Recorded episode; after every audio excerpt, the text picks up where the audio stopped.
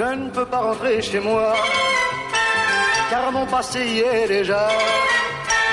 Dès que j'ouvre la porte, il vient me faire escorte et me suit partout pas à pas, me parlant sans cesse à mi-voix, me montrant les choses du doigt. Et comme j'appréhende sa présence obsédante, je ne peux pas rentrer chez moi. Les gens me dévisagent, s'apitoient, Muy buenas, bienvenidos, bienvenidas. Estoy muy, muy, muy, muy contento de poder presentar este podcast de The Leftovers. Un podcast que teníamos muchas ganas de hacer porque esta serie nos tiene muy enganchados, muy enganchados desde el principio de la serie. La segunda temporada ya fue como, venga, vamos a engancharnos más y la tercera ya es no sé lo que vamos a acabar haciendo. Igual creamos un culto o no sé cómo lo hacemos. Seguramente si habéis llegado hasta aquí es porque sois oyentes de La Constante o porque sois eh, seguidores de alguno de nosotros en Twitter, que nos conocéis o lo que sea. Pero ya sabéis que vamos a hablar de la serie de HBO The Leftovers, que vamos a hablar de la última temporada. Os hemos dejado nuestro podcast que hemos querido llamar Remember en un homenaje al remanente culpable, pues hemos dejado las reviews de los anteriores capítulos y hoy en concreto vamos a hablar del capítulo 5 de la tercera temporada llamado It's a Mad, Mad, Mad, Mad World. Ya sabéis que quien nos habla es David Moulet y que me acompaña nuestro compañero Nico Frasquet. ¿Qué tal? ¿Cómo estamos? Hola David. Y hoy también nos acompaña, bueno, para mí es un honor, para mí es un honor porque yo soy muy fan, soy muy fan y, y, mola mucho pues conocer a alguien del que eres fan y que además comparte una inquietud, o no sé si inquietud, pero sí fanatismo con una serie como es The Leftovers y eres Iván Ferreiro, ¿qué tal? ¿Qué tal? Me encantado de... Gracias por invitarme a vuestro programa, estoy encantado de participar con vosotros y, y nada, me encanta que habléis de estas cosas. Sí, sí, sí. que hay un podcast que hace spoilers, me parece me parece realmente necesario. Totalmente, totalmente. Y más en una serie sí, con The Leftovers. Hay una dictadura ahora con lo del spoiler, ¿sabes? Ahora ni siquiera puedes hablar de Twin Peaks, que se hicieron hace 20 años, ¿sabes? Ni siquiera puedes hablar de ella. No puede ser. un, poco de, un poco de sentido común, por favor. Sí, sí, sí, Gracias por invitarme, chicos. Nada, un placer, un placer completamente. Porque además, ya estuvimos hablando de ti cuando, cuando hablábamos de, en otras, otra, en otras ocasiones de, de The Leftovers, ¿no? Porque, porque hablamos de, de tu canción, de Casa, ahora vuelvo, ahora vivo aquí, que, bueno, que tenía todas esas referencias al final de la segunda temporada de The Leftovers, que además está confirmado, totalmente confirmado por ti, que eso es The Leftovers, y yo lo escuchaba y no caía al principio cuando lo dijiste tú en Twitter, que lo vi, digo, ostras, es que es verdad. Qué grande. Sí, no, la verdad es que, mira que yo trato de ponerle títulos de películas y de, de cómics a, y meter cosas en las canciones, ¿no? Pero yo creo que realmente en casa es en la que mejor he metido una serie, ¿no? Porque realmente no ni siquiera te das cuenta que existe todo el rato. Y hay un paralelismo claro todo el rato entre, entre la serie y, el, y, la canción, ¿no? Y realmente creo que, que, que, el, que, el, último episodio de la segunda temporada es probablemente uno de los episodios más emocionantes que haya visto nunca en mi vida. Y he visto muchas series, me he emocionado mucho, ¿no? Y, y es, un, es, un, es emocionante con un contenido, ¿no? Por ejemplo, los detractores del final de Perdidos, ¿no? Hablan de que no cierran cosas, ¿no? Pero sin embargo, si tú estabas medio conectado con, con los personajes, realmente ellos hicieron un final emocional. No podían hacer un final científico ni, ni explicativo, pero podían hacer jugar con la emoción, ¿no? Y conmigo jugaron a esa emoción y me emocioné viendo el final de Perdidos, ¿no? Sí. Pero creo que en el final de Leftovers hay algo más que todo eso en la segunda temporada, que, que en el fondo es muy paralela al final de la primera, si os fijáis, ¿no? Me refiero que sí. terminan todos como en casa, ¿no? Es como alguien que, que está perdiendo a su familia y que quiere recuperar a su familia y las dos veces acaba en ese sitio, ¿no? Y entonces yo creo que eso, que, que, que tenía todo el disco escrito y me faltaba escribir la última y estaba escribiendo casa y, en casa también hay referencias a, a libros de, pues, pues de no sé quién es exactamente de, de, Mundo Anillo no yo creo que meto lo de la zozobra del corazón lo saqué del sí. Mundo Anillo no que es lo que sufre Luis Wu no se llama así el personaje no estoy seguro uh -huh. entonces creo que, que iba como incluyendo eso pero me faltaba el elemento de entender bien lo que quería explicar entre los dos mundos no y, y realmente creo que, que, que, ese episodio te explica muy bien cómo me sentía y, y en un solo episodio explica muy bien todos mis, mis últimos dos años de alguna forma ¿no? Bueno, yo he de decir que me quedé flipando en colores porque yo todavía no conocía de tu afición a la serie pero en diciembre fue que estuviste dando un concierto aquí en, Madrid, en el Barclays Center, en el Palacio de los Deportes, y empezaste con el opening de The Leftovers de la primera temporada y digo, eh, qué grande, qué grande es. Sí, suelo abrir con eso. Una época que abría con Galáctica, Estrella de Combate, que también es un músico increíble, y cada año pues busco una banda sonora. Este año estaba dudando entre Interstellar o, Leftovers, ¿no? Pero me pareció que Leftovers eh, es una serie que está poco valorada dentro del público, de alguna manera. La gente no la conoce, no sabe muy bien de qué va, ¿no? Y me parecía que Leftovers eh, también, eh, si vas a empezar un concierto que es una especie de acto místico donde vas a, vivir en las emociones y donde no existe la realidad, básicamente, pues, pues creo que la música de Leftovers es ese, camino, ¿no? Ese, paso a ese sitio. Sí, sí, sí. sí. Además, yo, yo, yo creo que, que Iván eh, probablemente de manera inconsciente hizo uno de los mejores análisis de, The Leftover de, la historia, que realmente que es el tema fundamental de, The Leftover y que yo me di cuenta, en parte, escuchando la canción, fue lo importante del amor y lo importante de la familia. Es decir, esa escena final es realmente The Leftover. Solo hay que ver el prólogo de, esta temporada que trata sobre una mujer que se separa de su familia porque va en busca de la fe. Y, de, y de eso trata, y cómo rompe el núcleo familiar. Lurie se fue y rompió su familia en la primera, en la primera temporada. Así empezaba The Leftover. Sí, es que es, es, todo el rato eso. Es, además, Leftovers para mí tiene algo muy interesante, ¿no? Que Kevin, que es como el buen horror increíble, que no debería caernos bien, ¿sabes? Sin embargo, creo que yo ahora mantendría relaciones sexuales con él después de ver la serie. Totalmente, pues, totalmente. Eh, Kevin es un tipo que va agobiado todo el rato, ¿sabes? Eh, empieza la serie y ya está agobiado, como una, como una rata, ¿sabes? Me refiero, viene el agobio, ¿no? Y, y, al principio en ese primer capítulo te enseñan la foto de la familia, pero no te enseñan, no te la enseñan a ella, ¿no? Y, y, das por hecho que, que, su mujer desapareció todo el rato, ¿no? Entonces realmente el tipo le desaparece toda la familia sin que hayan desaparecido realmente, sino que solo esa conmoción que provoca un acto inexplicable de Dios o de la ciencia o del universo consigue que una familia se rompa, no solo porque le desaparezcan toda la familia como a Nora, sino que él realmente está mucho más roto todavía. De hecho, es el que está menos entero casi todo el rato. está, casi todo el rato Nora cuidando de él, ¿no? bueno, eh, también hablaremos de Nora hoy, porque creo que también eso se cierra en el capítulo que vamos a hablar hoy de alguna manera, ¿no? Eh, esa relación hasta ese sitio, ¿no? Ya. Yo, antes de, empezar con, cosillas, que por cierto, nosotros, ya que estamos aquí muy místicos, tenemos a nuestro propio chamán, que es Nico Frasquet, que es el que nos va a guiar durante, eh, durante el capítulo. Pero antes de, meternos eh, con ello, eh, y además, antes de hacerlo, comentando una cosita, además musical, quiero aprovechar el momento para preguntarte una cosa. Tú tienes un tema con, con ruido blanco, palabras que apagaron el incendio. sí que a mí personalmente me recuerda mucho a Lost. Es que habla de Lost todo el rato. Bien, es que lo quería confirmar. lo quería confirmar. Está confirmado, está confirmado. Yo hablando de eso, hay, una canción tuya del, segundo disco, el de las siete y media, que es la de Me toca tirar. Yo creo que, es, que es una, una paranoia que yo me he hecho, pero realmente es, ese tema a mí siempre me recordó a Lost, es decir, el ruido del avión, el mundo se perdió, yo buscando unos zapatos y, me acordaba de la escena en la que en la que en la que Kate le quita los zapatos al muerto. E, era tan tan Lost que y además era por aquella época, es decir, porque yo, porque... ahí no había empezado a ver Lost y me encanta que me lo digas porque a mí me toca tirar es una canción que me encanta, ¿no? Que la tengo fuera del repertorio y voy a ver si la incluyo ya porque la he hecho mucho de menos, ¿no? Pero ahí no veía Lost todavía. Realmente Lost está muy, muy, presente en todo Picnic extraterrestre. En ese disco, Lost existe todo, existe todo, el rato, ¿no? Y, en algunos casos en, Picnic eh, pasé de alguna manera. Claro, yo pasé de Lost. Eh, cuando yo empecé a ver Lost ya cuando estaban en la, en la quinta, ponle, ¿sabes? Y, y, no, no lo había enganchado y de repente un día me puse la tele y estaban poniendo y me quedé enganchado a una cosa que no entendía nada y dije, me la voy a ver entera y me la vi justo para, llegar al último capítulo al día, ¿no? Eh, Te pasó como a mí. Y, y realmente flipé mucho y, es en Picnic donde suelto eso. Y luego había, eh, realmente eh, en Lost hay esa relación con Stalker de, Tarkovsky. ¿Sabes? Y yo estaba como muy con Solaris, con el mundo de la ciencia ficción rusa y todo ese rollo.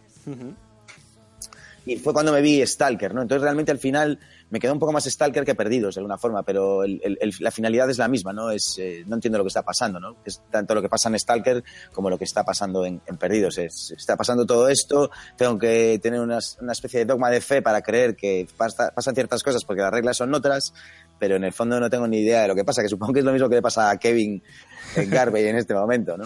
Totalmente. Pues como decía, antes de, darle paso a, Nico, quería comentar un tema eh, musical, porque es que eh, sabéis que el capítulo abre, bueno, no abre, no, en el opening, sino la primera canción que suena cuando en la primera escena ¿no? que vemos en el submarino, eh, es un tema de Charles Aznavour, yo que perdonadme el francés, que se llama Je ne entre Chemois o algo así.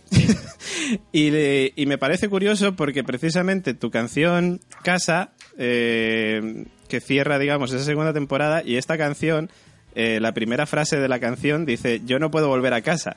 Digo, vaya, qué curiosidad que justamente todo lo contrario, eh, y bueno, dicho esto... Debería, haber un día un programa solo para analizar cada canción en cada momento.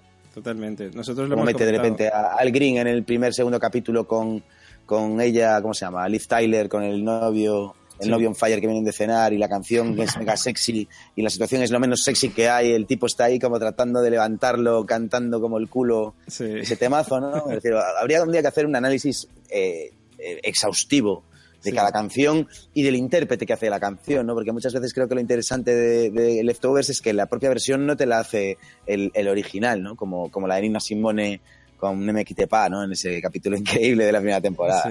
Sí, sí, sí, sí, sí. Como hemos dicho en muchas ocasiones, también en La Constante es un personaje más. La, música es un personaje más de, de The Leftovers. Bueno, Nico, yo te dejo ya que, que, nos empieces a guiar por ese camino que es el del quinto capítulo de, de Leftovers, de la tercera temporada. Vale, yo creo que, que antes de, de, lanzarnos ya a analizar el capítulo, eh, a mí hay una cosa que me ha encantado este, de, este, este último y es como, como la fe eh, es como una pisonadora que, los, los, los, va aplastando. Es decir, más de lo que haces es un viaje de fe y todos los obstáculos que le ponen, pero para llegar a dónde, porque es que a lo mejor no llega a ninguna parte. Esa, esa es la historia. Eh, Matt estaba confiado que va a, que abandonar a su familia, que, como Jesús tenía que dejar atrás a su familia para seguir este. Pero realmente, ¿hacia dónde va?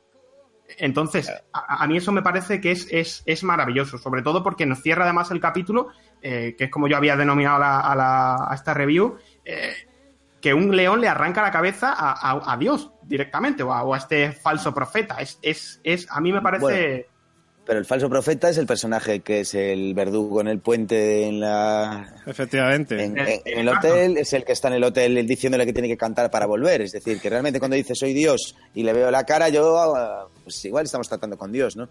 A mí lo que me gusta de este capítulo es el contraste con el anterior, que tiene que ver con la ciencia y con Nora, buscando una respuesta científica por medio de unas radiaciones que probablemente te lleven y donde la, la, la, China que, que, está de mal gasto todo el rato le dice, mira, no creo en las probabilidades, igual están flotando todos en el espacio, ¿no? Sí. Entonces realmente el, el mundo alienígena sigue, sigue estando presente y lo bonito de la serie es que hay una parte como súper religiosa, ¿no? De que tiene que ver con Dios de una forma muy fuerte y por otro lado está eh, la ciencia de una forma eh, muy leve, ¿no?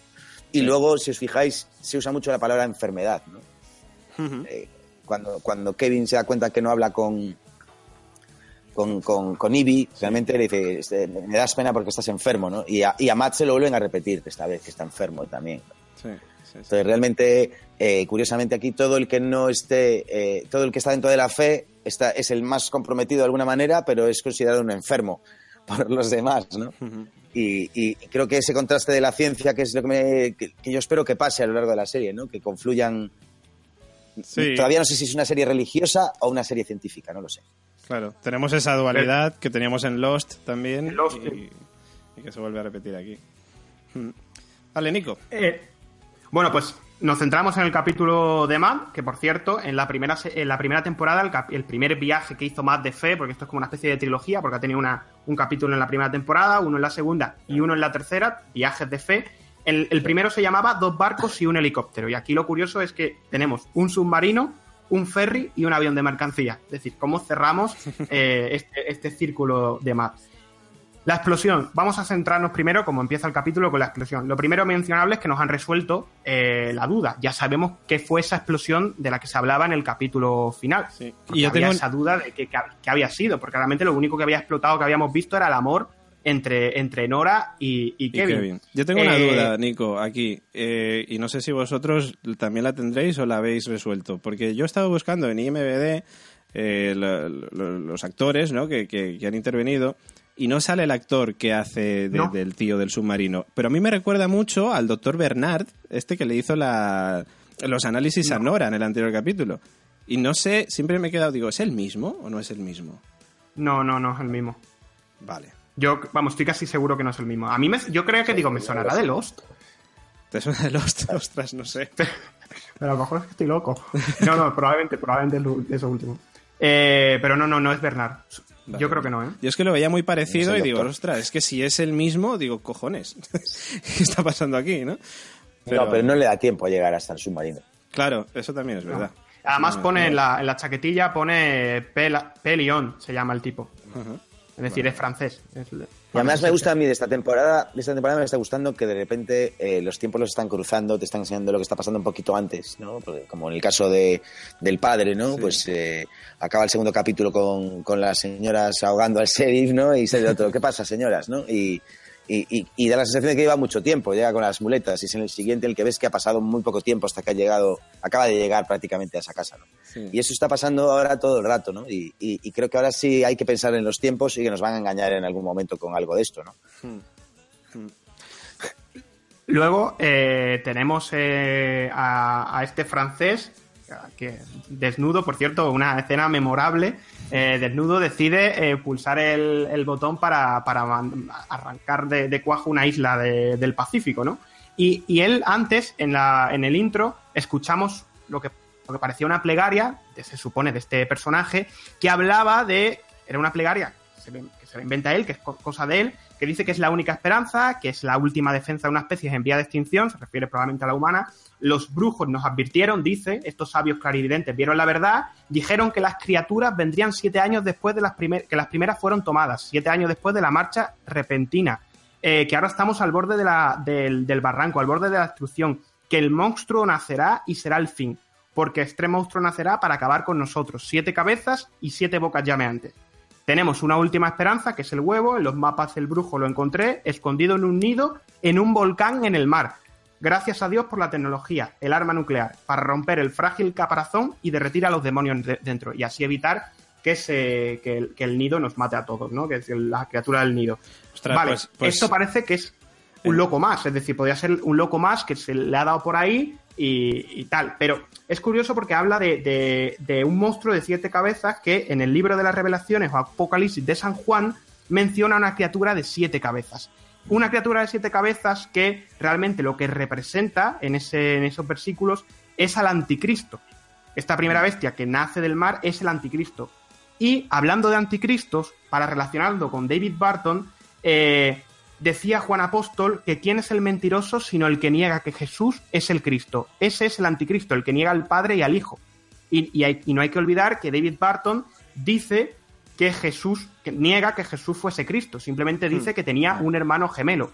Es decir, conectamos esta criatura del mar eh, representando al anticristo con David Barton negando que Cristo fuese realmente Cristo, negando su resurrección. Sí, sí, sí, además, lo que tú has dicho, la canción No puedo volver a casa, que es, que es, lo que les, está pasando, lo que les va a pasar. No van a poder volver a casa, no van a poder volver a Miracle y a ver qué encuentran aquí. Luego. y, es un tema que tiene desesperado a Matt. El hecho de cuando, cuando John le dice, oye, mira, igual vamos a tener que pasar aquí el séptimo aniversario. La cara de Matt es, es cuando, o sea, eh, se, le va todos los planes a la mierda. Lo más curioso de Matt para mí eh, es que realmente Matt es un hombre de Dios, ¿no? Y, cree mucho en el destino donde le lleva, ¿sabes? Pero en este capítulo se pasó forzando al destino todo el capítulo, ¿sabes? Totalmente, totalmente. En el fondo quiere escribir la Biblia que él quiere, ¿sabes? No, no la que le están dando, ¿no? Y, y, yo creo que realmente Matt tiene una crisis de fe muy gorda, ¿sabes? Sí. Sí, sí, sí, sí. Yo, muy gorda porque realmente, bueno, es bastante increíble lo que, lo, que, eh, a mí me gusta mucho esa, esa, esa esa historia de... O sea, lo de la casa, lo de volver a casa está siempre presente en, tal, ¿no? Y, creo que Matt se está dando cuenta que no va a volver nunca a su casa y que, hmm. y que a lo mejor no tiene un papel realmente relevante en la historia de la nueva llegada de Jesucristo, ¿no? Sí, sí, sí, sí, sí. sí. Que, que, además es justo lo que eh, hacíamos un paralelismo eh, con lo que le pasaba a Ben en, en Lost. Es decir, eh, Ben creía que era importante y dedica toda su, su, vida y todo lo que hace lo hace por la isla en nombre de Jacob, que era aquella deidad de la isla. ¿Y qué le da Jacob en, a, favor de esto? Le da un cáncer, es decir, lo pone enfermo en una isla donde nadie se ponía enfermo, decide que, eh, que, este Ben sea el que está enfermo. Y lo mismo le está pasando a Matt. Es decir, Matt, que quiere tener un papel, realmente él quiere tener un papel relevante, quiere ser el que escriba las escrituras y tal, de repente se encuentra con que se está muriendo, con que tiene un cáncer. Y entonces, claro, la crisis de fe parte de eso decir, ¿pero qué, por qué pasa? ¿Por qué tengo yo un cáncer? ¿Me estás poniendo a prueba o directamente me estás pudeando? Hmm. Eso es. Sí, pero es muy curioso cómo ese tema está influyendo en un montón de series, ¿no? Porque en, The John Pope existe esa, esa, historia todo el rato. Y para mí hay una frase que me gusta mucho en de John Pope, que está muy dicha, pero que basta que te lo diga de repente Jude todo guapo con un traje de cardenal, ¿sabes? Que es sobre la, la, infinita ausencia de Dios, ¿no? Hmm. La infinita ausencia de Dios, ¿no? Que es algo que existe de alguna forma en John Pope y que aquí de pronto no estás seguro. No estás seguro si, si existe la infinita ausencia de Dios con un montón de enfermedad o si realmente Dios está mandando señales todo el rato, porque cuando van en el avión y Lauri le dice que es una estupidez todo, el avión se mueve, todos se cagan de miedo y Matt ríe como en su vida, estoy totalmente dentro.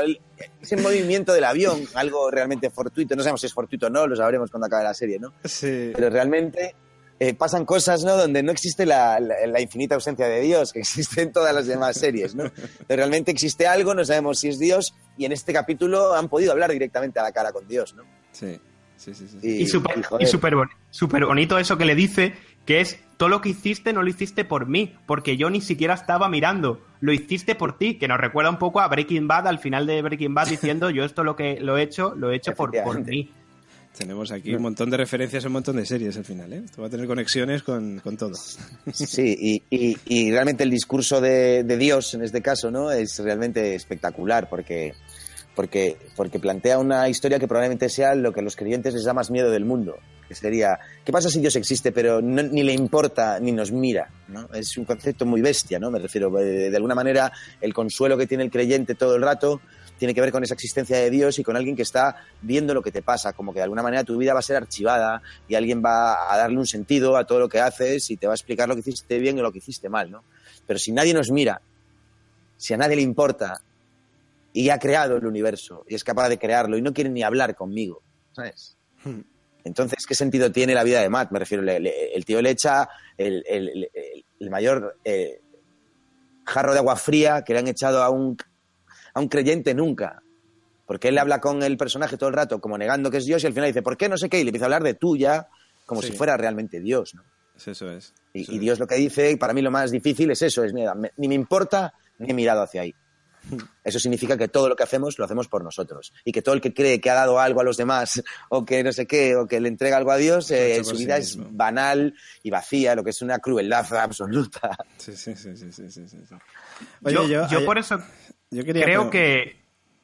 No, dale, dale. Eh, ay, perdona, que se. dale, dale, dale, dale, que yo por eso creo que, que, al final Matt siente como una especie de alivio de pensar que a, que a, Dios o al que, al que creía a Dios en algún momento se lo ha comido un león y entonces siente el alivio de pensar, vale, este no era Dios.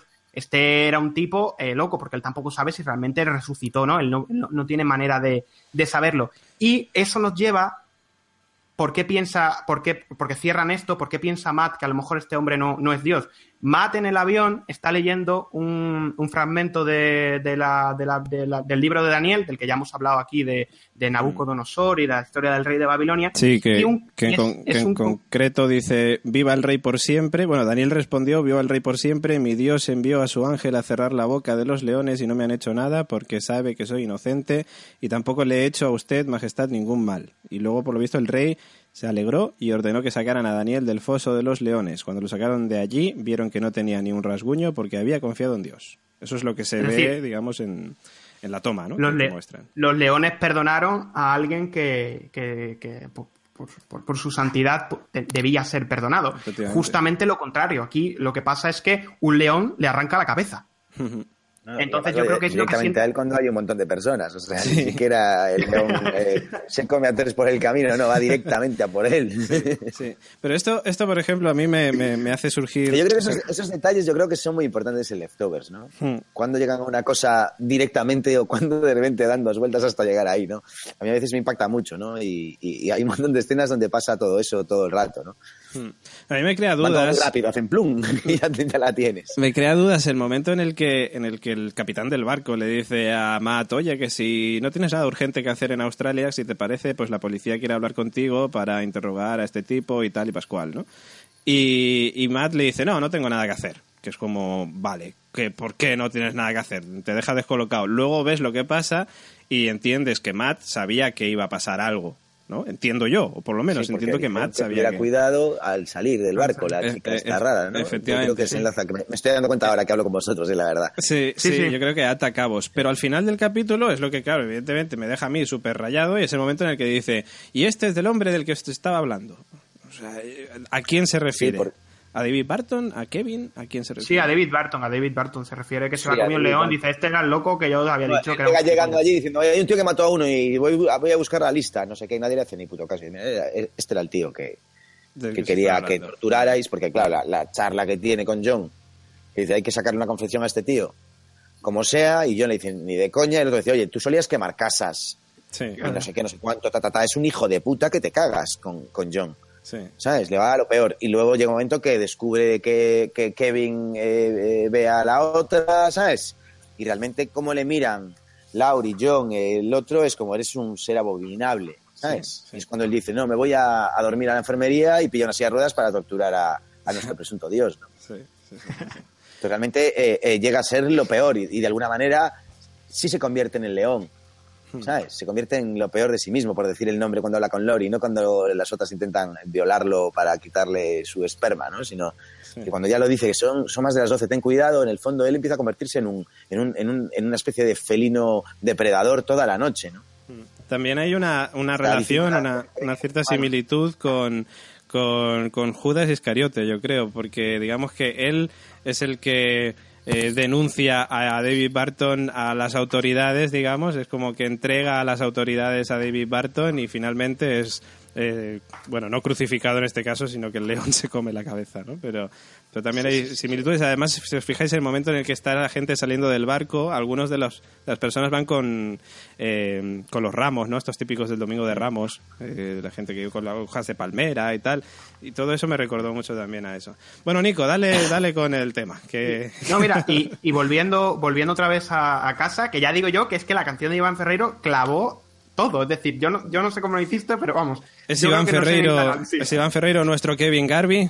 Madre mía. pero volviendo a, a eso, eh, el libro que está leyendo David Barton, curiosamente, es eh, Lonely on the Mountain de Luis Lamour. Sí. Y trata de una familia que son la familia Los Sackets, una familia que parece ser, según la, descripción del libro, el, el, resumen, es que es una familia que está muy unida y que lucha junta a, las inclemencias y a, los retos que el salvaje oeste le pone por delante. Es decir, Dios está leyendo, o este falso Dios, está leyendo un libro sobre la familia unida. Es decir, es, son pequeñas pildoritas, son pequeños detalles, pero que siempre te están llevando al tema principal de, esto, que es el amor y el desapego, la familia y el quedarse sin familia.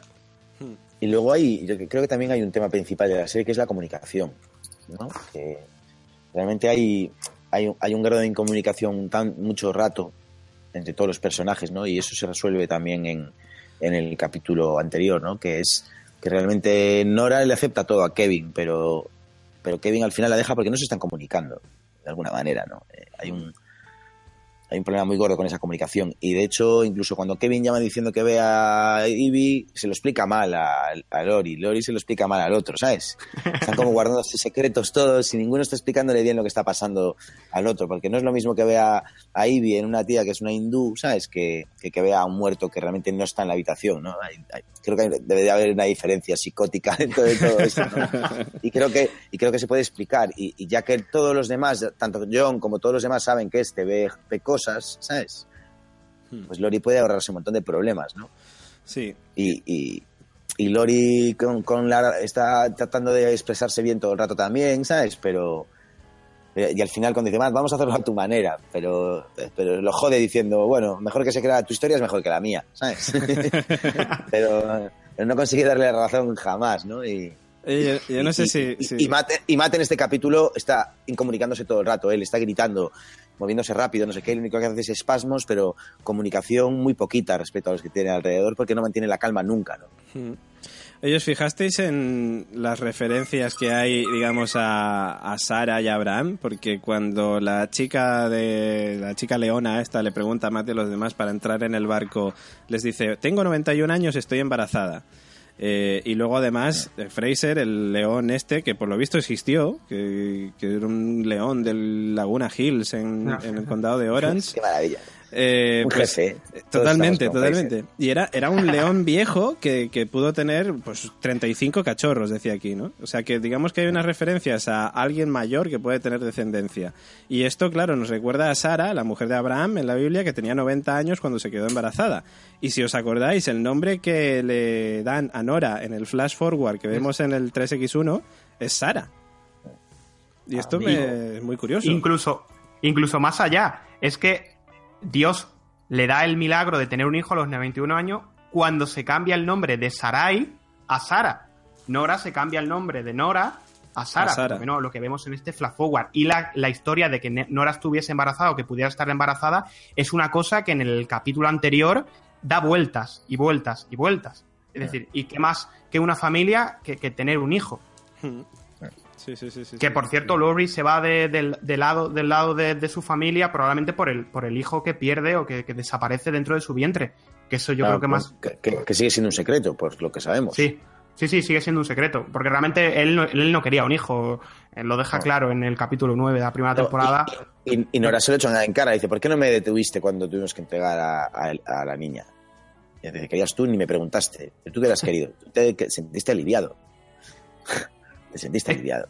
Es que, claro, yo creo que el problema con Kevin, relacionándolo también con el tema del, amor y el desapego, es, la falta de, compromiso.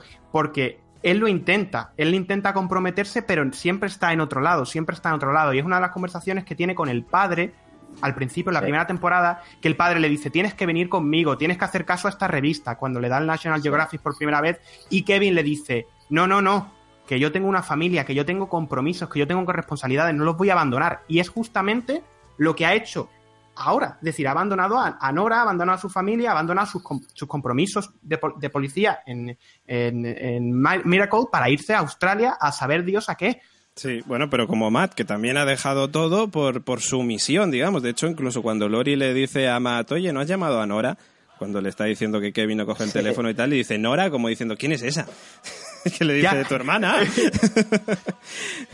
para, mí, la serie tiene algo muy potente que tiene que ver con la realidad, ¿no? Es decir, eh, yo creo que a mí la serie me impacta porque a mí personalmente me tocan muchos puntos eh, eh, sensibles de mi vida, ¿no? Yo tengo, he tenido una familia bastante desestructurada de alguna manera, una familia que vivía unida, pero, pero de alguna manera tenía un desestructure, ¿no? Y yo soy padre y he tenido hijos. Y, bueno, pues, pues muchos padres se sienten súper cómodos con sus hijos desde el primer día, ¿no?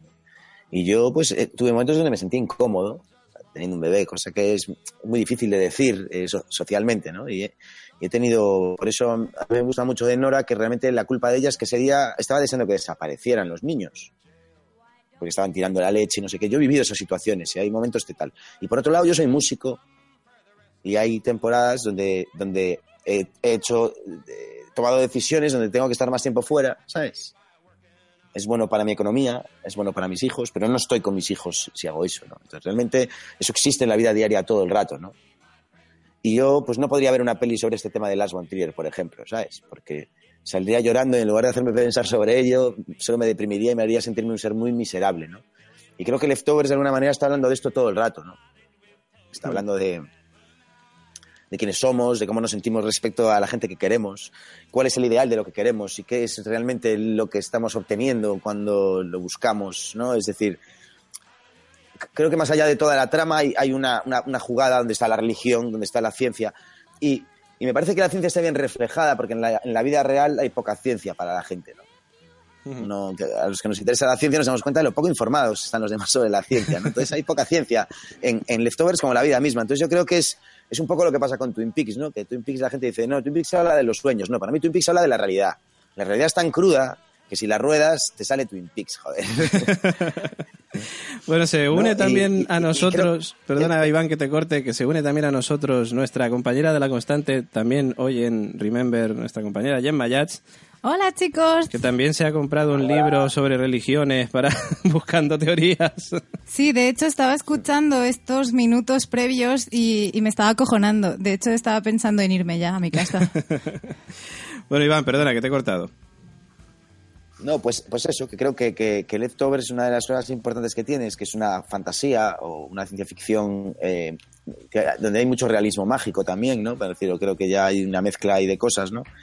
Pero que a la vez creo que es de las series que más me está hablando sobre mí mismo, ¿sabes? Yo con Los Sopranos sí sabes cosas sobre el ser humano de alguna manera, ¿no? Y con Galáctica se habla de, de, de, del ser humano en toda su globalidad, ¿no? Pero no hablan de uno, ¿no? Pero sin embargo en Leftovers creo que es un mensaje muy directo al espectador sobre quién es como padre o como hermano, como hijo, como, como, como jefe de policía, que al fin y al cabo es una, una, metáfora sobre el jefe de la casa o el que mantiene una familia lo que sea, ¿no? Mm. Y luego me gusta mucho también que, que, que, que en esta serie no es una serie eh, eh, machista y, y, las mujeres tienen mucho que decir todo el rato, ¿no? Y de hecho Nora hasta el capítulo anterior era la, la viga que sujetaba todo.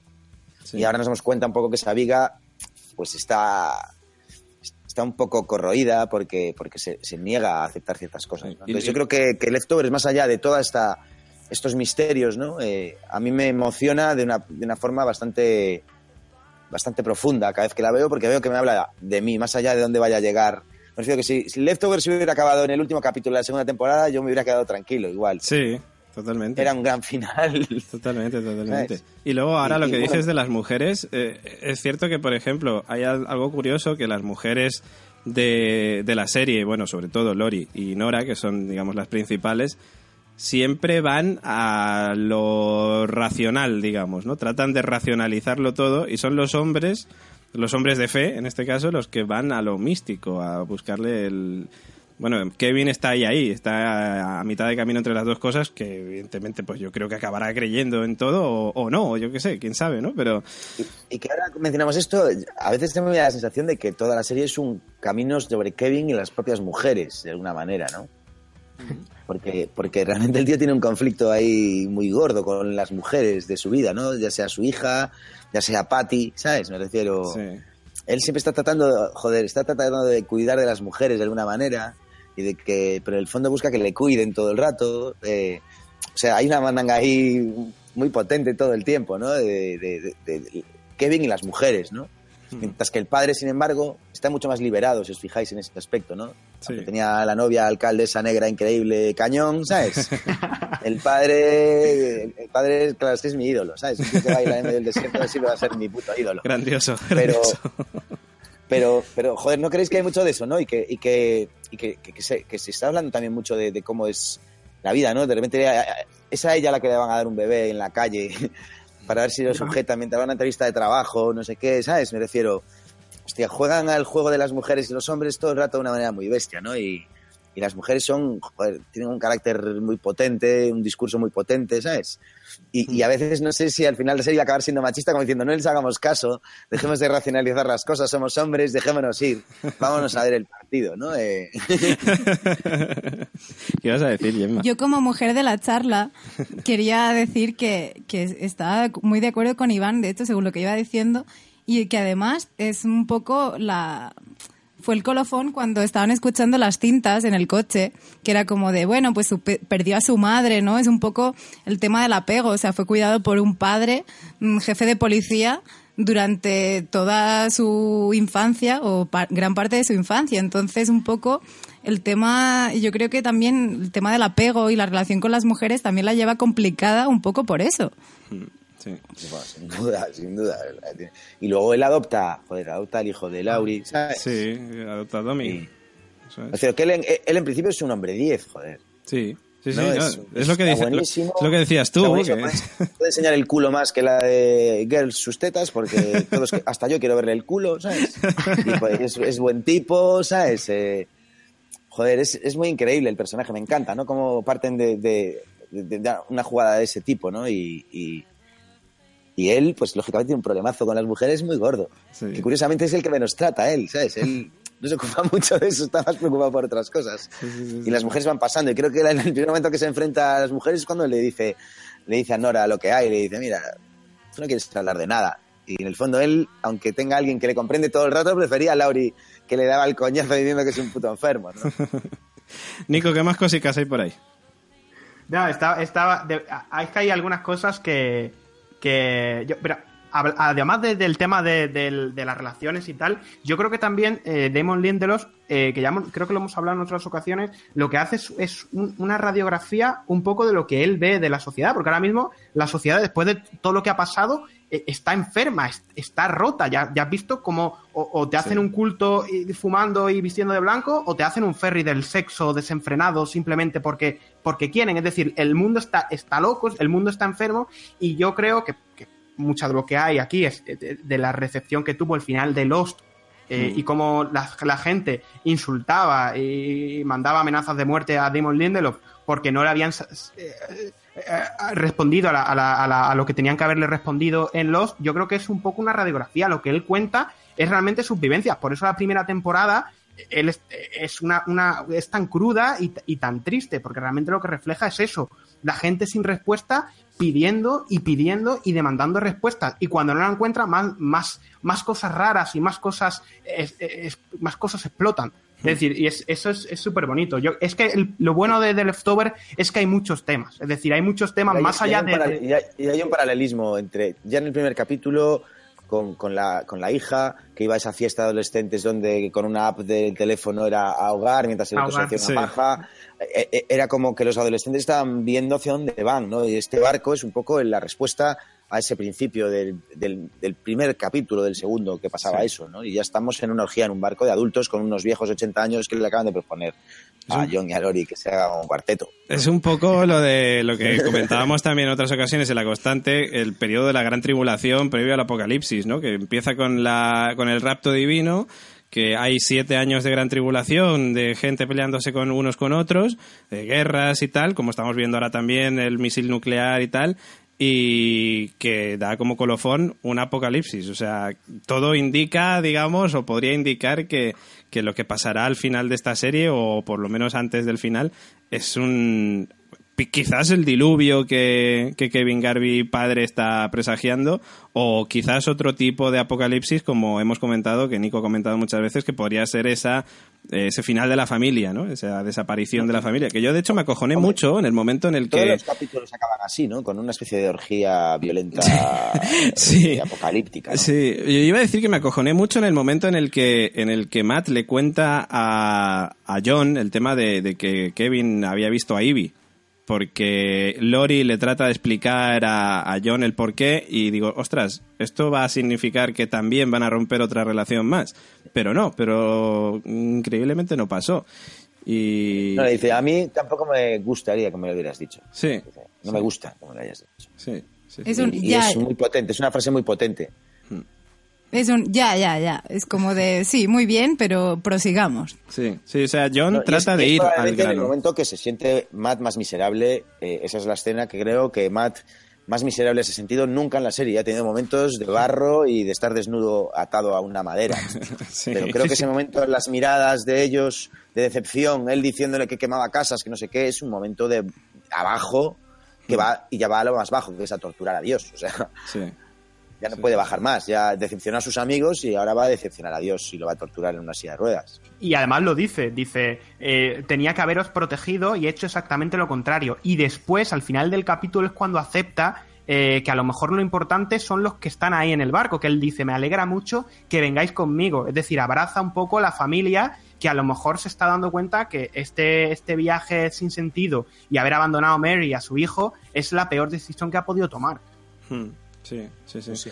Y luego, bueno. Y, de alguna manera, el, Dios le echan cara y dice: Igual perdiste a tu mujer porque la tenías atada muy bien, corto. Muy, Sí, ¿sabes? sí, sí, sí, sí, que se lo no le dabas capacidad de movimiento. De movimiento. Te quedaste sin mujer. Y eso, hostia, eso tiene que ver mucho con la sociedad actual todo el rato, ¿sabes? Sí. Perdonar que insistan con el tema del machismo y No, no, sí, sí, Nada, cosas, ¿no? nada, pero es- Pero creo que, creo que, creo que el tema del machismo es un tema muy serio, que creo que ahora sí que lo estamos empezando a ver reflejado bastante en las series, ¿no? Eh, Mm. Big Little Lies es un ejemplo fantástico de, de eso, o Jessica Jones, por ejemplo, ¿no? Mm. Que Jessica Jones no deja de ser la historia de una mujer ex maltratada que acaba deshaciéndose de su maltratador que está maltratando a otras personas, ¿no? Eso es. Y, y, y, y a- a- y- y me gustó esa frase, ¿no? Cuando le dice, mira, a Mary no la perdiste por mí, ¿sabes? sino por ti que no le dejabas ni pensar. No la dejaste despertarse y pensar, porque había tenido un hijo, qué camino quería llevar ella en su vida. no existe Mary todo el rato. Él está todo el rato llorando por Mary, llorando por Mary, y lo primero que vemos en cuanto Mary despierta en el siguiente capítulo es que Mary se pira y dice, "Mira, joder, tío, ¿sabes? Sí. Que no puedo estar detrás tuya todo el rato con tus putas locuras Mm. y, y- y creo que es un puente con la realidad muy grande, ¿no? De, de- de- de cómo somos. Hmm. Y- De y lo ¿no? Y lo hemos visto, yo creo que incluso ahora que, ahora que, lo, que lo sacas, eh, lo hemos visto en este capítulo. Es decir, Lori se siente un poco desplazada y Matt lo que quiere es desplazarla de ese. eh, los tres reyes magos somos nosotros. Es decir, Sí. ¿a dónde vas una mujer? Y él se lo dice y a- y el otro, eh, Michael, le dice, oye, que a lo mejor. eh, Y una mujer que en este es caso discípula". representa, en este caso esa mujer representa un cambio total de ideología y de perspectiva sobre lo que está pasando. Sí. Que cree que tiene unas soluciones completamente distintas, no sé qué, no sé cuánto me refiero. Es muy bestia eso. No, no es que no esté dejando solo entrar a una mujer, sino que no está dejando entrar una idea. Eso es. Es ¿sabes? la racionalidad que comentábamos. Y eso me encanta, ¿sabes? Sí, sí. Sí. Es- es- Y ella es gana, con, y ella gana con sentido común, porque a mí ella me cae fatal, ¿sabes? Pero eh, yo a ella la puedo entender, pero reconozco que no, no le tengo simpatía, No, ¿sabes? es que entró con mal pie, ¿eh? Entró con mal pie. Yo desde el día que la conocí dije, es una mujer, y lo siento con el alma, pero es una mujer de hostia. Totalmente. O sea, de esta Sí, gente sí, que te pero- apetece pegarla, pero es como de no, pero... Pero también ha sido la más valiente en muchos aspectos. Y se ha metido hasta el fondo en todo lo que ha creído, joder. Y ayuda ahora a la gente, ¿eh?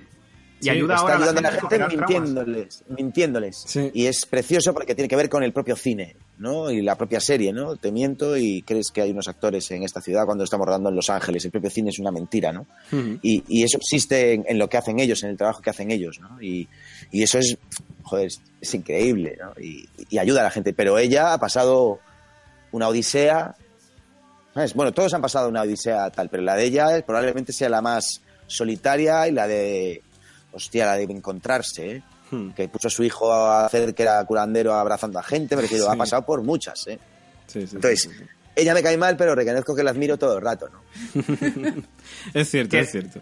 Que es el personaje que realmente representa eh, más el tema de yo quiero dejar de sentir, dejar de, sentir apego hacia las personas, hacia mi familia, porque estoy de condenada a sufrir y no puede. Y al final de la temporada, de la primera temporada, acepta y acepta ese mechero y acepta a su hija como su hija y acepta pegar berridos a Kevin para que la saque del fuego. Es decir, no es capaz de dejar de sentir que esto nos lleva a la novela de Tom Perroura, la de Ascensión, en la que está basada Sí, esta, serie, sí. y que realmente el tema era ese, es decir, son gente que intentaba, que hay una escena maravillosa, una, un fragmento de, de la novela maravilloso, y es que los- estos, estos culpables remanentes en, en la novela, eh, su, su- su intención es no sentir, dejar de sentir apego, dejar de tal, igual que aquí, ¿no? Pero hay una, una- un fragmento en el que hay dos en la habitación de al lado del cuarto donde se están quedando Mary y Meg que están haciendo el amor, Hmm. Ah, pero gimiendo muchísimo y es como, claro, están haciendo lo que no se supone que tienen que hacer, es decir, no pueden sentir y, los, y, los- y están proclamando su amor, pero a lo loco. Ento- y eso es justamente el, el- el- el tema fundamental de, de- de esta serie y la que mejor lo representa aquí, o por lo menos en la primera temporada, fue Lori. ¿Quién pensáis vosotros? eh, ¿Quién pensáis vosotros que yo creo que puede estar relacionado con el con el remanente culpable? No lo sé. Pero ¿quién pensáis vosotros que son estas personas que están boicoteando el submarino, que han sacado el león de la jaula? Porque yo no sé si son el mismo grupo, si son grupos diferentes o no. Pero es cierto que parece que hay una serie de personas que están como troleando. Eh, como los científicos que, que, bueno, comentábamos en la constante que los científicos podrían ser quizás eh, el culpable remanente eh, evolucionado de alguna manera, que puede ser una de las hipótesis, ¿no? De las respuestas, no sabemos si será esa o no, pero que era como que trataron de trolear a, Nora, trataron de trolear al tío que se, que se incinera, que se quema lo bonzo en el desierto con el tema de tal. Que contestó lo contrario en la pregunta. Efectivamente, por eso, por eso llegué yo a la conclusión de digo, ellos lo que quieren es trolear, básicamente. O sea, respondas lo que respondas, ellos te van a decir, no, mira, no nos vales. Pero claro, que eso también dejaba muchas dudas, ¿no? De qué ha pasado con la gente. O hacen una pregunta para despistar, ¿sabes? Yo lo, que dijimos, yo creo que es pensamiento lateral. Realmente no puedes responder si sí o si no. Tienes que responder que eh, para qué te importa matar dos gemelos, porque vas a matar dos gemelos si no sabes cuál es cada uno. Que por cierto, los gemelos parece que salen y salen, porque también con Jesús y el gemelo. Claro, de hecho, yo. Y perdona, Nico, viendo este capítulo, o sea, me volví muy loca porque fue el momento en que, que David Barton le dice, no, porque Jesús, eh, todo era un fraude, estaba, era su gemelo, tal. Y fue como de, Dios, el pensamiento lateral de Nico vuelve a aparecer y está ahí haciendo de decir, no, no, no, este mm, era un fucker y murió. Y ya está. Y me pareció muy guay porque lo volvieran a sacar. Por cierto, ¿sabéis los nombres de los siguientes capítulos? Eh, el siguiente capítulo se llama Certified, ¿vale? Pero el 7 se llama The Most Powerful Man in the World and His Identical Twin Brother. O sea, el hombre más poderoso del mundo y su idéntico hermano gemelo. Dios, te odio. te odio. Qué grandes. Estamos en esas. O sea que, bueno. Bueno, pues yo, yo creo que Nico, para ir finalizando, no sé si tienes alguna cosilla más, pero... Sí, eh, alguna cosa. A ver, eh, cuento rápido, a ver cómo... Por ejemplo, David Barton, que lo que ya hablábamos con antes, que ya lo, que, lo hemos visto, es decir, que lo hemos visto más, en más ocasiones, sabíamos quién era David Barton, lo habíamos visto eh, en, el hotel, con la soga aquí cuando se la ponen Sí, pero hay una cosa ayudando a Kevin. Que es, lo que lee Nora, además, en el hotel del tal. Eh, el verdugo le dejó marcharse. Eso Kevin abrazó a la niña, ¿sabes? Sí. Ah, exacto, sí. Pero curioso, porque hay una cosa, eh, cuando David Barton le da la posibilidad a Kevin o ahorcarse, tirarse del puente con una soga al cuello y ahorcarse, o cruzar para tirar a la niña. Sí. Y le dice, oye, si cruzas el puente, dice Kevin, ¿por qué me iba a tirar yo a ahorcarme? Dice, es que si cruzas el puente vas a matar a una niña y eso te cambiará. Le dice tal cual, te cambiará. Y si nos vamos al primer capítulo de esta tercera temporada, eh, cuando el tipo este, el, el, ¿cómo se llamaba? El, ah, el, no, el, el, que mataperros. disparando, el cazador de perros, le dice, has cambiado, hijo de puta. Y cuando, cuando se dispone a matarlo. Es decir, es curioso porque matar a una niña pequeña es muy jodido. Es decir, tiene mucho que ver con el apego y el desapego también. Mm. Por eso hablábamos de, este Kevin siendo un poco eh, eh, el que la, bandera. ¿Matarías un niño? Está todo el rato, lo de matar niños está todo el rato ahí como un acto... Es lo más, es decir, lo, más desapegado del mundo, es decir, matar a un niño... Sí, sí, sí. Sí, sí, sí, sí, están, están con eso.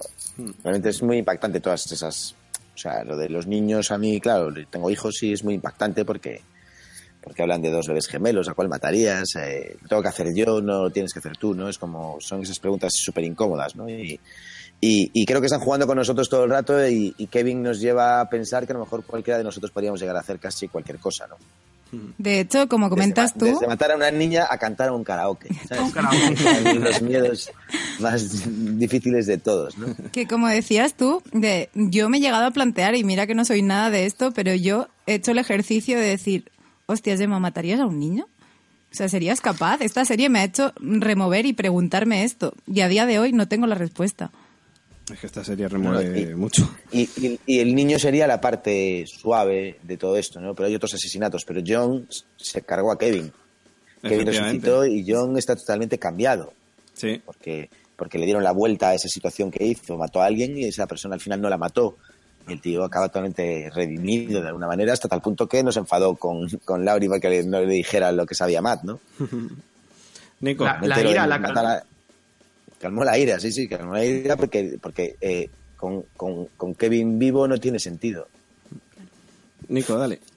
Vale, eh, más cositas. Bueno, ya habíamos visto también en la escena del karaoke que, que también representó Iván en su canción, que siempre está ahí lo de tienes que cantar para volver, eh, maravilloso. Luego también lo habíamos visto, viéndolo eh, en el capítulo 3 de la segunda temporada, cuando Lori está trabajando, se escucha una noticia de alguien que, ha, muerto en una cueva y que ha, llegado a la, vida. Y en la carta esa, de la que ya hablábamos el otro día, que le mandaba el hombre del pilar a David Barton. Sí. Pero curioso, porque hay una cosa curiosa, que es un detallito. Eh, resulta que eh, hablan del cuerpo de David Barton, que su amigo se lo llevó a una cueva cuando murió, para que no se lo comieran los dingos.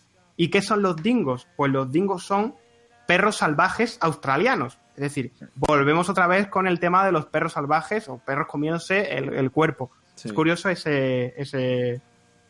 Luego, por cierto, la carta de, visita que le da David Barton a, a, Matt es, una sarta de chorradas. Es decir, parece realmente que es una blasfemia, como él dice, porque se está riendo. Habla de, de chocolate, del ladrón de bicicletas y que no era gilipollas. Eso tal cual pone, pone, son de las partes de las cosas que ponen en la, hmm. en la carta.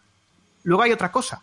Hablando del hotel, de este, esta cosa tan mística, de quién es, quién es Dios, quién deja de ser Dios, si es Kevin, tal, es que había otra persona en el hotel. En el 2x08 parece ser que también vimos a Mary Jameson, que por, aquel entonces estaba en coma, y había un tipo eh, que llegaba a traerle unos globos para darle la enhorabuena porque iba a ser un hijo, que finalmente acabó siendo un hijo. Es decir, ¿por qué Mary también estaba en el hotel? Porque estaba en el mundo de los muertos, Mary también volvió del hotel, si estaba ahí. Eso es. Es curioso porque eh, hablando del machismo y hablando de tal, lo podemos. Eh, Matt se monta en un avión eh, y se monta en un ferry para ir a buscar a Kevin porque cree que Kevin es la, es la polla. Y a lo mejor tenía Mary que había hecho el mismo viaje que, que, Kevin en su casa y no le echó cuenta y la dejó irse. Es decir, es, porque creía que un hombre no era mucho más importante que la mujer que tenía a su lado y que había hecho el mismo viaje que él. Y eso, eso es muy fuerte y a la vez una cosa súper bonita. Sí. Sí. Sí, sí, Y luego, eh, luego también otra cosa, eh, ya por cerrar, eh, el tema de, del cáncer, ¿no? De, la enfermedad. Nosotros nos planteamos aquí la historia de buscar una respuesta a, la marcha repentina. Hmm. Eh, pero realmente a lo mejor la marcha repentina es, como el cáncer, incluso ya se lo dice, se lo dice el supuesto Dios a Matt. Yo hice esto porque, porque, podía, porque me aburría. Es decir, a lo mejor estamos intentando buscar una explicación, eh, pero no la hay. Es decir, simplemente eh, algo que pasa, algo sin explicación. Y lo que intentan estos personajes es buscar una explicación, porque por ejemplo, cuando, cuando te enfermas, lo que preguntas es, ¿pero por qué a mí? Señor, ¿por qué a mí? Me ha tocado.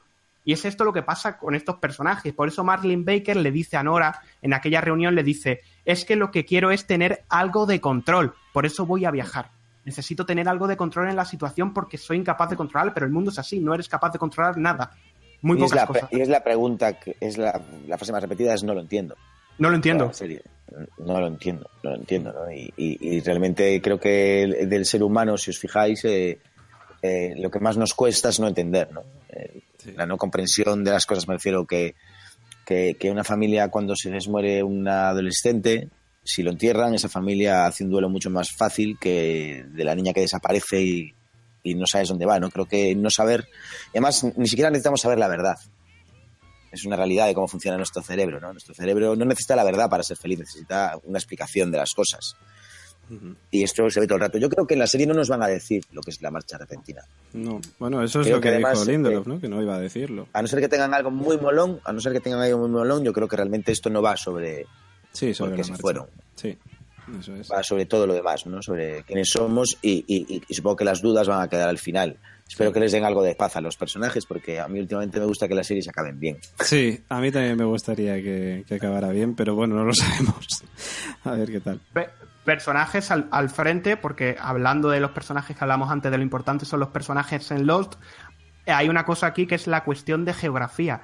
Eh, Matt le dice que necesitan volver a Miracle y, y, John le dice que a lo mejor Miracle no es importante. Es decir, es una cuestión de geografía. ¿Es Miracle tan importante o realmente es una cuestión no del sitio, sino de los personajes. Es decir, esto va a ser una historia de personajes, donde el final va a ser el final del viaje de estos personajes. Y la marcha repentina, lo más probable es que, como dice Iván, a no ser que tenga una explicación súper molona que nos deja a todos desencajados, no, no va a llegar. tú puedes hacer como, como Matt, hacerte tu libro y pensar lo que ha pasado e inventártelo pero realmente una explicación, eh, Damon Lindelof, al igual que no pasó en Lost, no se va a sentar en una silla a explicarte, oye, mira, la marcha repentina tuvo lugar tal, porque, porque, porque. No, no, eso no va a pasar. Hombre, a no ser que se confirme lo del apocalipsis. Si se confirma lo del apocalipsis, entonces sí que se tendría que ver pues, pues con el apocalipsis, ¿no? Que precede un rapto divino y luego pasa lo que pasa y luego el apocalipsis. Pero es un Pero sí que tiene, claro, que sigue teniendo la duda de qué coño es el apocalipsis, ¿no? Y qué coño es el rapto divino. Claro, ¿Dónde vamos va? a ver qué, qué ¿Quién- clase de Dios? apocalipsis, si es que se produce alguno de algún tipo, eh, pues es, ¿no? Pero un poco la evolución de personajes también es la evolución de espectador. O sea, yo en la primera temporada me picaba un montón la curiosidad, como decís, para saber qué narices había pasado con esta gente. O sea, con los desaparecidos, con el 2%. A día de hoy me importa un culo. Hablando así de claro, o sea, realmente me importa los que se quedan. Y es un poco lo que creo que nos han estado manejando un poco también hacia ahí. De decir, olvídate de esos deja ya y céntrate en lo que verdaderamente hay, que es un poco pues lo que hablaban tanto, bueno, todos, Sí. que yo también he llegado tarde, pero era un poco el hecho de vamos a centrarnos en lo que realmente somos, en lo que nos afecta en sociedad y en lo que... De hecho, la serie se llama Las Obras por algo, ¿no? Eh, Los elegidos, los afortunados ya se han ido. Lo- Quedan las obras, que es el resto de, de, de la gente que se No, ha y, y- y realmente yo creo que la, la serie hace una jugada maravillosa que es precipitar una cosa para poner todas las preguntas sobre la mesa. ¿no? Re- Realmente cualquier ser humano que nace, eh, ya de pequeñito lo primero que te enteras es de que te vas a morir, que es una... O sea, la vida es, es bastante intolerable en, en ciertas cuestiones, ¿no? Y, y hay una serie de cuestiones muy potentes en la vida sobre el tamaño del universo. Uno te dice que esto, la, la iglesia te dice otra cosa, los budistas no sé qué, están los homeópatas, eh, o sea, hay muchas mentiras por el medio, hay, ¿no? Vivimos como en un mundo buscando como explicaciones mágicas, como la homeopatía, por ejemplo, que yo soy estrictamente en contra, ¿no? Y, no creo que disolviendo cosas en agua vayan a curar a gente, ¿no? Y, y, y creo que, que, que- que lo que hacen el leftovers con la desaparición solo tiene que ver con, mira, te lo doy todo a la vez. ¿Sabes? ¿Qué pasa si de repente todos los seres humanos tienen que pensar a la vez sobre, sobre lo que tienen alrededor, sobre dónde están, sobre qué les rodea, sobre qué sentido tienen las cosas, ¿no? Sí. el, el propose del que hablan todo el rato, ¿sabes? Igual no, tu vida no tiene ningún propósito, ¿no? Y eso, eso es de lo que va la serie. Supongo que lo que queremos saber al final de la serie a nivel metafísico es, ¿hay un propósito o no hay un propósito? Eh, Hmm, Claro, Ahora acaba de llegar un, un tipo y nos acaba de decir que no hay ningún propósito, ¿sabes? sí. Pero en el fondo estamos deseando que haya un propósito y realmente Kevin está pasando por... Y, y todos nosotros, todas las personas del mundo, luego es que no lo pensamos a la vez, ¿no? Y, y creo que, que, en- que- que- que en Leftovers lo que hacen es, ¿qué pasaría si todos tuviéramos que plantearnos todo y, y surgiera algo? O sea, eh, eh, me refiero, el hecho de que desaparezcan todos no es mucho más misterioso que el propio universo cuando vemos hacia arriba. O, o- o las cosas que vamos descubriendo, ¿no? Me refiero, hay cosas muy profundas y muy inexplicables y mágicas todo el rato que pasan, pero la gente está mirando para sus televisiones y su Facebook y su no sé qué, ¿no? Y, y- y- y yo creo que de alguna manera eh, la- esa desaparición tiene que ver con qué pasaría si les diéramos, si fuera la noticia. Es- pasa esto, no tiene explicación. Entonces la gente llegaría y diría, bueno, pero bueno, ¿qué, qué dice, ¿qué dice Dios sobre esto? Y empezarían a leer las escrituras, ¿no? Otro, Claro. eh, otro que no ha mirado jamás a las estrellas, ¿sabes? Sí. buscará internet y empezará a pensar sobre inteligencia extraterrestre y se dará cuenta que harán falta, eh, se dará cuenta de las dimensiones del universo. De, me refiero, hay, hay un montón de cosas que de mucha profundidad, como Sí. el universo, la muerte o el átomo, ¿no? Hmm. Y luego a partir de ahí el amor, quiénes somos, ¿no? Pero vivimos en un entorno ya demasiado heavy, nos centramos mucho en el amor, nos centramos en nuestro trabajo y miramos poco para arriba, ¿no? Sí. Y, y- y a mí me gusta esta serie que es como una bofetada de mirad todos para arriba. Y no es porque venga una nave espacial, ¿sabes? Que es otra de las grandes excusas de, de- de- de- de- de la literatura, del cine de ciencia ficción para que la gente cambie, ¿no? Y, y a mí me encantan Leftovers que no sea una nave espacial, sino que sea un acto, una cuchillada. ¿no? Y algo que tú metes Sí, mucho en tus canciones, por cierto. ¿El qué? ¿El qué? El tema extraterrestre, el tema espacial está ahí presente también. Claro, claro, me refiero. eh, es la única forma de darle volumen a la canción. Que, que por eso yo, yo decía que, que a mí esto podía ser perfectamente una historia firmada por, por el propio José Saramago. Es decir, José Saramago, eh, a través de, de sucesos inexplicables, eh, planteaba preguntas sobre el, ser humano. Es decir, planteaba preguntas sobre el ser humano y, era maravilloso. Es decir, hay unas reflexiones de Saramago maravillosas. Y aquí es lo que, aquí es lo que pasa. Es, es tal cual. Es el propósito. Se lo dice el padre de Kevin a Kevin. No tienes un propósito, no busques. Y el problema es que cuando no tienes un propósito, crees que no hay nada más que tengas que hacer, te sientes vacío, te sientes como una mierda. Te sientes como más. eso se lo dice antes de empezar a escuchar voces, porque el padre de Kevin le dice: No tienes ningún propósito en la fiesta de su cumpleaños, supuesta no sé qué, pero luego empieza a ver las voces y empieza a hacerles caso, y empieza a tener un propósito. Eso es. Por eso yo, por eso yo estoy muy detrás de, Kevin Senior, ¿no? Porque realmente, joder, es un puto iluminado todo el rato. No solo es el señor mayor más guapo de todos los tiempos, que también. sino, que, sino que ya o sea, es uno de mis actores favoritos de siempre, ¿no? Y, esa planta que tiene y esa lucidez de loco, ¿no? Es una sabiduría en cada arruga, en cada cana de su pelo largo y en su barba, ¿no? Y eso es muy potente, es muy potente lo que está pasando ahí. y él sí tiene un propósito, es la sensación que yo tengo, que sí tiene un propósito, que es que está a medias entre, no sé si es religioso todavía o, o, de alguna forma tiene algo mucho más puro, ¿no? Porque, bueno, la religión de alguna manera es como unos estatutos, ¿no? Sin embargo, él se está moviendo por unos estatutos mucho más viejos, que son los de los australianos aprendiéndose la canción. Eh, algo que tiene que ver con la tierra, con, no sé, con el conocimiento de alguna manera, ¿no? Nico, ¿qué, para mí tiene algo de... ¿Qué cosilla queda por ahí? Yo, yo más por cerrar, eh, hablar de lo que hablábamos al principio, eh, los temas sobre los, los egos mesiánicos o el tema de intentar buscarle una explicación o pensar que estás por encima de, de, todo y que tienes un propósito es lo que ya habla, lo que ya se habló en Los, es decir, mm. son gente que se queda varada en una isla, que no muere en un accidente y tienen que buscar un propósito de por qué están ahí y aquí pasa exactamente lo mismo, lo que aquí lo que pasa es que allí tenían más claro que eran unos elegidos y aquí es la, otra cara de la, moneda. Son exactamente los que no han sido elegidos, que es todavía más jodido. Es decir, lo que te dicen es, al principio, en la primera temporada, es, no tienes un propósito. No vales para nada, eres las obras, eres de leftovers. Y por cierto, enlazando ya para finalizar con Lost también, han pasado esto que el número 7 parece que es tan mágico, han pasado 7 años desde el final de Lost el 26 de mayo, pasarán siete años desde el final de Lost, qué curioso también. Tiene relación ahí, está todo conectado, todo conectado. Solo falta que nos digan que es en el mismo universo y ya entonces, vamos, ya nos caemos de culo todos. ¡Boom! están, todos, están todos en la isla. Totalmente. ¿eh? yo, yo compraba, ¿sabes? Yo también, ¿eh? Yo también, yo también. Se volvieran al primer día y se viera como toda la gente aparece en la isla. En la isla. yo eso sí que lo compraba. Una buena broma, ¿no? Que en horas viaje y se despierte como Jack en la isla, entre los bambús, sacándose una cosa al lado de Vincent, yo eso lo compraba. Yo, yo sería, yo lo haría. Yo también. ¿Dónde hay que firmar? Lo vuelven locos. Sí, completamente, completamente. Bueno, y también tenemos, eh, antes de finalizar y despedirnos, tenemos comentarios que nos dejan nuestros amigos oyentes en nuestra página web, laconstanteseries.com, eh, que ya sabéis que podéis encontrar ahí un montón de cosas, como, pues por ejemplo, el Patreon, Patreon, patreon.com para la constante, ojo, que ahí tenéis un montón de ventajas, como los que estáis escuchando este audio ahora, antes que nadie, sois porque sois Patreons. Y lo, el resto de mortales tendrá que esperar. Bueno, y Patreon tiene un montón de beneficios, sí, efectivamente. Aparte de escuchar el podcast, pues este este mes, por ejemplo, regalamos la camiseta de La Constante, que es nuestro podcast madre.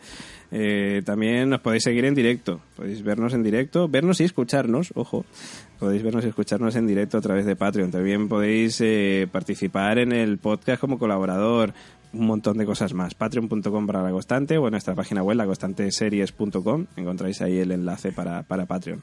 Y luego, bueno, las redes sociales, que no las he dicho. Estamos en Twitter como arroba la constante 1, porque uno sin número ya estaba pillada. También tenemos en, en Facebook, nos encontráis como la constante también, simplemente poniendo la constante. Y en Instagram, pues como la constante series. Y eso, eh, los comentarios. Que en primer lugar, nuestra Patreon, por cierto, Mónica Cabello, nos dice: ¡Wow! Eh, Charles Aznavour dice una orgía de leones, un dios macarra y arbitrario que hacía decatlons. Supongo que alguien explicará las metáforas para que todo nos parezca más racional, pero a mí me da igual. Me he quedado tan alucinada que sigo cantando que sé triste venís eh, una y otra vez. Perdonad mi francés asqueroso porque yo no tengo ni idea de francés. No pasa nada. De- Que se triste venís. Ahí estamos, tú que Ah. sabes francés, Gemma.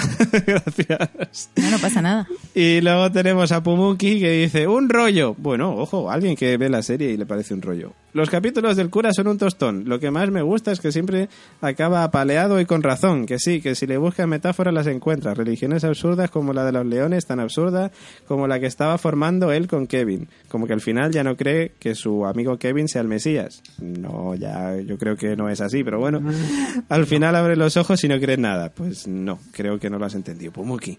De hecho, me ha recordado a mm, los capítulos de Morgan en The Walking Dead. The ¿eh? Walking Eso Dead. es como de los capítulos del cura mal. No, pero los capítulos de Morgan de Walking Dead es que eran un tostón. Eso sí que es verdad. Ya, los, los capítulos de Walking Dead normalmente cura, son perdón, para de algunas Morgan. veces salir huyendo, es decir, pero salir huyendo bien lejos y dejar atrás el ordenador, la tele Eso es. y cambiarte de país Eso y de es, nombre. eso es, totalmente. Como Nora. Eso, Madre eso. mía, esta temporada ha sido tremendita, ¿eh? Totalmente, totalmente.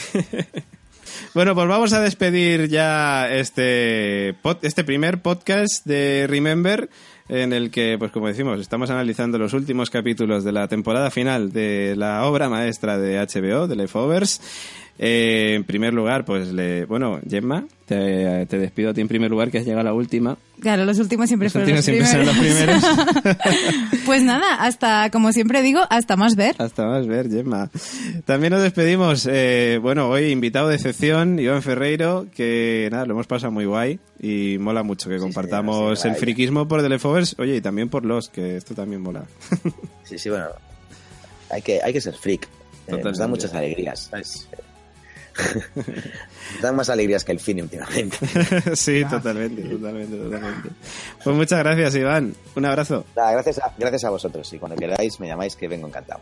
Pues entonces no me lo digas dos veces porque la semana que viene te llamo y a la otra y a la otra y quedan tres capítulos para acabar y te llamo a las tres semanas, ¿eh? O sea que... Si me pillas libre, estoy encantado de tener esta charla con vosotros. Perfecto. Por fin puedo hablar con alguien de Leftovers. Bien, es que esta serie se presta, o sea, esta serie mola hablar de ella con, con gente. Yo hay, hay una serie de la que tardé muchos años en poder hablar que es de Galáctica. Y yo cuando vi Galáctica, pues a mí me encanta Galáctica y es una serie que, que es fascinante, ¿sabes? Y, y no la había visto nadie, entonces no me encontraba nadie con quien hablar sobre ella. Y es un gusto poder hablar con vosotros de Leftovers ahí cada semana. Yo he empezado a verla ahora, voy por el cuarto capítulo de la primera temporada. No tengo ni idea de, qué, de, de- de nada, es decir, de Galáctica.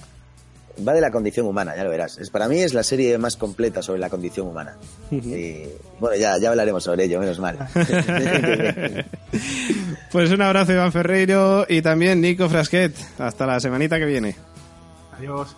Chao, chao. También se despide Chao, quien nos habla, David Mule. Hasta la semana que viene. Nos escuchamos aquí en Remember, el podcast de The Leftovers. Chao, chao.